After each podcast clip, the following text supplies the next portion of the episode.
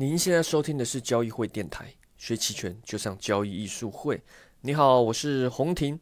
那今天我们来聊一聊期权的时间价值啊，以及探讨时间都去哪了。时间都去哪儿了？还没好好感受年轻就老了。最近这股市啊，哎，其实还是都一样。然后指数型的行情整体还是在一个区间横盘。啊，当然个别的各种个股有它大幅的一些轮动哈，个股有些大机会，但是指数型的话，整体沪无论是沪深三百还是上证五零啊，就是在一个区间横盘，偶尔有个突然的波动，哦，但实实际上来说，整体来看没有什么明显的趋势，啊，隐含波动率又维持一个低迷状态。啊，所以期权其实不好做，机会不多，哦，要么就躺平不动，哦，要么有时候就是要用一些呃特殊的策略。啊，例如我们今天介绍这个日历价差策略，它就是利用期权的时间还有波动率这个两个维度去做一些呃交易的机会啊。这个大家就要哎重新从另外一个角度去看，那原来期权可以利用一些不同月份之间啊一些特殊的变化关系去做一些交易。那说到这个时间价值啊，我们知道期权它的每一个权利金、合约权利金都有包含内在价值和时间价值嘛，这个我们提过很多次。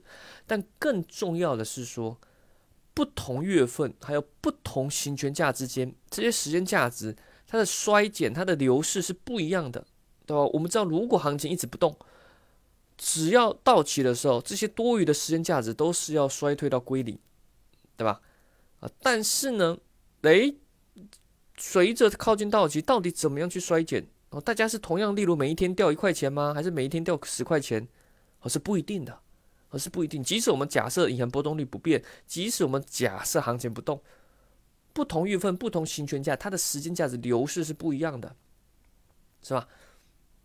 那探讨这个，哎，时间的流逝不一样，大家对于时间的感官不一样，不同合约之间，它的时间对它的行走的速度是不一样的，这让我想起来。以前在清大读物理时候的回忆，啊，关于时间和空间是一个很长远的物理问题，甚至直到现在都没有被很好的理解，对吧？大家如果想想什么是时间啊，什么是空间？一般我们在牛顿带来给我们的这个知识上，我们会感觉时间和空间是绝对的，对吧？空间就是在这，永远就在这。时间就在这流逝，对吧？只会向前流动，对吧？哎，你的时间跟我的时间是一样的，我们大家会一起过了一个小时，或者过了一年之类的，对吧？我们的时空感感感官是一样的，是绝对的。但是呢，有了爱因斯坦引进的相对论，就发现这一切都不一样了，对吧？相对论，你说老师这好难呢？你只要讲这个，我们不是讲期权吗？对，但我们以不同的角度去理解时间。啊，让大家有一些更深刻的想象空间啊！如果要了解相对论，当然一般来说比较难啊。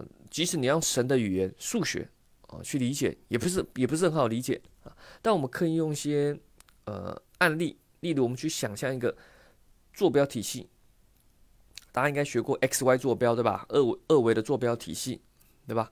我们把时空哦，大家注意哦，我们现在把时间、空间混合起来是。一个物质叫做时空哦，时间空空间已经不再是独立的，它是可以混合起来成一个物质。我们假设它就叫时空，它固定。假设我每个人固定都有个叫时空，然后这个时空以五这个数值的单位在前进。所以如果你在空间上是静止的，你的时间上就是五。好的，假设我们的 x 轴是空间的移动，y 轴是时间上的移动，对吧？那你空间上静止了，你 x 轴是零。那你的时间上就可以是五，因为我们说时空混合起来绝对值是可以是五。哎，好了，那假设我也是静止的，那我跟你一样，我们的时间都是五哦，这是大家可以很好理解的，对吧？时间大家都一样，对吧？你过一秒，我也过一秒哦。但是如果你开始运动了，你在空间上有了移动，假设在 x 轴上你的移动是三好了，你在空间上有了三的移动，好了，那我们也知道。如果你要保持时空混合起来是五，也就是说，哎，x 轴是三，斜边是五，那 y 轴是多少？那么小时候学过毕达哥拉斯定理嘛，对吧？三角形三四五，斜边是五，x 轴是三，那你的 y 轴就只能是四了。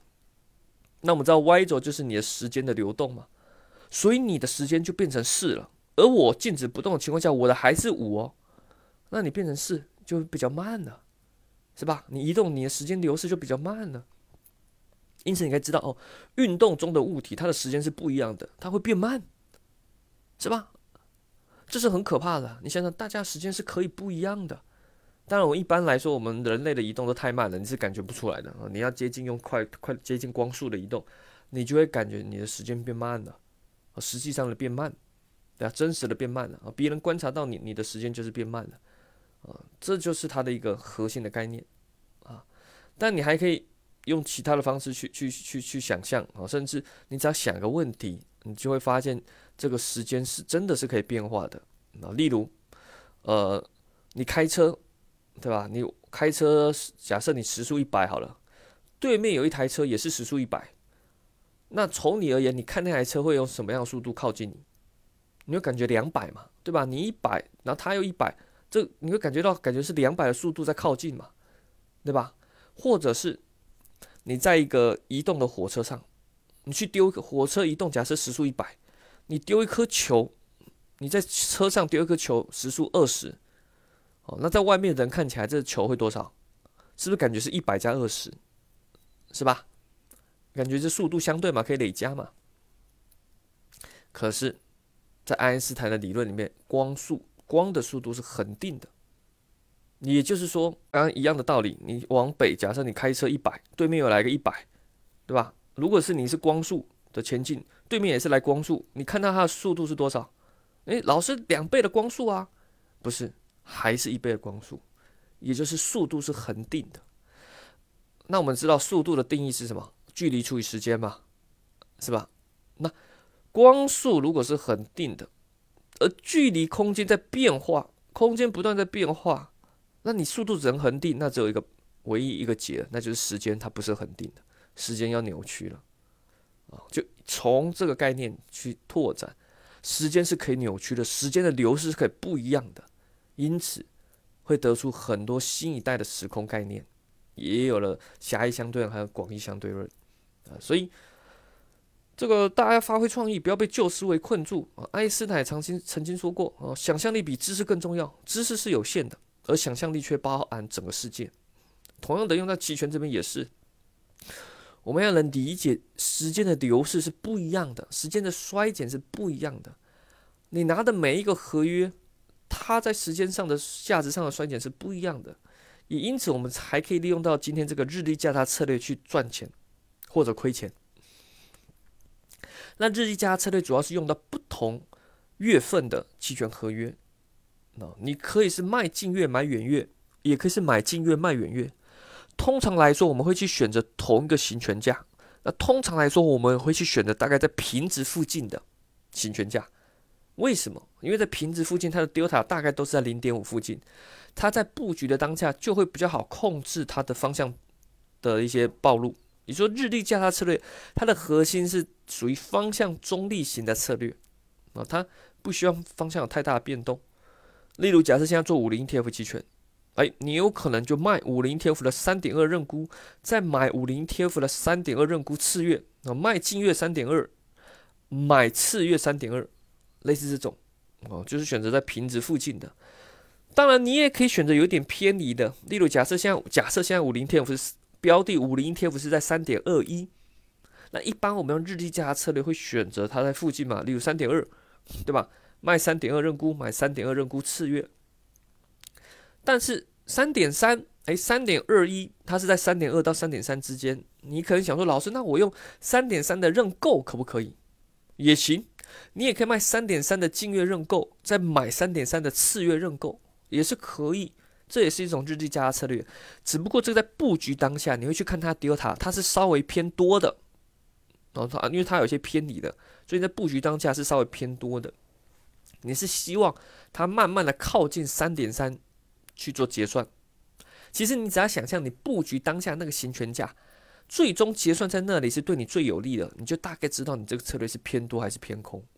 所以一般来说，我们如果没有太大的方向的话，我们就选择靠近平值附近，希望它就在这附近归零。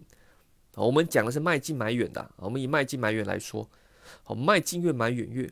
那至于为什么它能赚钱，因为近月和远月它的时间价值衰退是不一样的，尤其是平值。啊，我们知道平值期权，它越靠近到期，它衰退速度会越快，而远月的时间价值它衰退会比较慢。也因为这个特性，所以你可以用卖近买远这个日历价差策略去赚钱，对吧？例如最后七天。你想收割最后平值的时间价值，通常比较凶猛一一点的人可以直接去卖近月的平值，对吧？我就卖，例如就现在卖三点二啊，或者是卖卖什么五零 ETF 的四点九啊，五点零，反正卖平值附近，对吧？或者双卖平值啊，直接去收割最后时间价值，这是比较积极的。但你用日历价策略就是比较保守一点，它都叫价差策略了嘛，所以这个策略它是亏损有限的，当然获利也是有限。也就是说，例如你要收割平值的期权，你去卖了，例如三点二的认沽，好啦，那你害怕万一行情突然大跌怎么办？那你再去买个次月的，买次月的三点二认沽去做保护，啊而且你还利用到隐含波动率的差异，对吧？我们知道，如果隐含波动率大幅上升的时候，近月这种快到期的时候，它受隐含波动率影响已经很低了。但是远月、次月啊，这些它的 V 感还很大，它受隐含波动率的影响还是很大的。也就是说，如果突然在下跌的时候，隐含波动率开始在上升，那次月它上升的这个隐含波动率造成权利金上升会比较多，这也会让你赚到。所以卖进买远的这种日历价差策略，它一个是在收割时间价值，另外一个它是做多隐含波动率啊。那如果专业术语就是它是一种。做空伽马，做多贝伽的策略啊，这个大家去理解。那这策略当然，我们最终是希望它就在横盘，就在这个呃我们价的那个那个行权价附近就就结算掉，我可以获取最大的利润。我也把它的这个呃盈亏图啊放在这个音频的下方啊。但它的日历日历价策略比较特别，就在于说它盈亏图会比较晃动型的啊。我用这种比较静态的，只能给一个概念。啊，你会知道说哦，原来这种策略是希望哦，最大获利是希望就停在中间。当它有大幅度的晃动，不论是上涨还是下跌，哦，都会进入亏损的区域。但你也不要怕，它的亏损是有限的。呃，在你下这个策略当下，它的亏损就锁定了。我们知道远月的权利金比较贵嘛，对吧？同一个行权价，远月时间比较长的，肯定的，它的权利金比较贵。所以你卖近月买远月。你有可能，例如你卖近月三点二，你收了两百块权利金，那你买次月的三点二，那可能是一千块，你收两百付一千，所以当时付出的权利金就是八百，而这个八百就是你最大亏损的啊，所以日历价差策略也是一个亏损有限的策略啊，所以用这策略你也会比较安心，对吧？你你如果是裸卖裸卖。想要去赚，哎，最后，哎，我就赚这个最后时间价值，我就贪心把平值期权这个，反正再撑个五六天，我就把这个时间价值全部归零赚到了，对吧？五六天就赚几百块，很开心。但你也承担突然行情突然启动的时候，伽马的暴击，突然方向上会亏损很多嘛，对吧？那如果你用日历价差策略，其实就做了一种保护，我就做了一种保护。当然，你也可以是在空间上同一个月份的保护，对吧？例如牛市价差、熊市价差。可是这种策略有时候你在慢慢跌或慢慢涨的情况下，那个保护没有保护到你，对吧？例如你卖三点二认沽，买三点一认沽，就行情慢慢跌、慢慢跌，最后收盘在三点一二，跌到三点一二，你的三点二认沽也亏了，对吧？那你三点一的认沽也没保护到，最终也归零，又浪费时间价值，对吧？这就是在空间上保护，有时候可能会出现的困境啊。但你用日历价差策略就比较能起到保护的作用哦。那卖近买远主要赚的是收割最后的时时间价值啊。那当然也可以靠远月的隐含波动率去做保护。所以在一些波动率隐含波动率比较偏低的情况下，例如最近的五零或三百这一种，那用它会比较有利。当然你也可以选择倒过来买近卖远。我记得是不知道在什么时候，一九年还是什么时候，我们也介绍过这个策略，对吧？因为我们会根据当时的情况下去介绍比较适用的。那时候我记得好像是推荐买近卖远啊，有点忘了。那买进卖远，它的盈亏图就是就是倒过来了，它的盈利特性就倒过来了。你买近月，你就是付出好，要付出权利金，对吧？那你卖远月就会收权利金，但你收了权利金会比较多。而这个策略，呃，它是做什么？它是希望近月的近近月它波动起来，它要行情大幅的波动。那你又觉得隐含波动率偏高，所以你靠卖远月去。降低一些波动率，降低的耗的下降的耗损，但这种策略就是会容易被时间所磨蚀掉，对吧？你买近月卖远月，呃，如果万一就没什么波动，你越靠近到期，你这时间价值掉的很快，因为你买大概平值附近嘛。那你希望是哎近月开始赶紧波动起来，好波动起来，不论是涨还是跌，哦，最好是近月开始波动起来，那远月的银行波动率诶稍微有点下降或是不动。对吧？或者是近月开始有一些移动，那远月银行波动率在下降，这个呃，你就能靠中间这些啊价差能去赚一些钱啊。但买近卖远使用的情境会比较少了，比较多会常用到就是第一个刚刚介绍了卖近买远，而且卖近买远这个我们记得以前我应该在音频里面也有介绍过，它可以滚动的，大家可以找一下之前的音频，它是可以滚动的。例如你卖近月，例如卖十一月好了。你卖次月不，你不一定要买十二月，对吧？你可以卖远买买卖近买远，那个远月可以买更远。你例如可以买明年的二明年的二月三月，那你这样每个月都可以滚动啊，每个月都会滚动啊。那例如你这时候就可以不用在平值附近的，你可以用在虚值的啊。例例如诶，我卖三点一的认沽，呃，假设现现在快到期嘛，五零 ETF 已经快到期，那我们用这个远一点次月的，还要三十几天的，我们就卖十二月的。啊，三点一认沽，然后我们去买明年三月的三点一认沽，对吧？如果行情就在那边波动，哦，也一样就一直横盘，那很好，对吧？那等到十二月结算之后，我们再滚动到一月，再卖一月的三点一认沽，持续这样的滚动，好，这是一种方式，啊，长期的啊，可以去去获取一些呃时间上的呃盈利啊，加上又有远月的去做保护。对吧？当月到期就就就平仓了结，然后再滚动到下个月去卖下个月，不断的滚动换月。啊，这个我们在之前有一期音频有比较详细的介绍。当然，另外的我们也可以利用隐含波动率不同月份它们之间的差距去提高这个策略的一些呃胜利胜胜率。哦，例如这个呃刘昭老师，哦在我们的这个波动艺术班的群里面，他就有分享到，哦刚好是最近，呃他他就分享这个日历价差策略。哦，那刚好英雄所见略同哦，他但是他又发现最近用认购去做日历加策略比较有利啊，因为他发现十一月的认购和十二月的认购哦，他们的这个隐含波动率比较不一样啊，不止十一月、十二月，还有三月、六月啊，准确的说，应该说十一月、十二月呃价格还比较正常区间，可是三月和六月就偏低，尤其六月的隐含波动率在在过去的这种区间中是属于偏低的。啊，所以此时如果你用认购去做日历价差策略，相当于还额外到了带了一个套利的交易，当然我是用认沽去组的，啊，那刘钊老师也在群里分享，以他的这个数据来看，认沽反而没有特别有这样的套利机会，那因为他去把他把 A 股期权比较特独特，就是把认购和认沽的银行波动率分开来看，因为他们会有可能是分着走的，啊，他们有时候不会同涨同跌。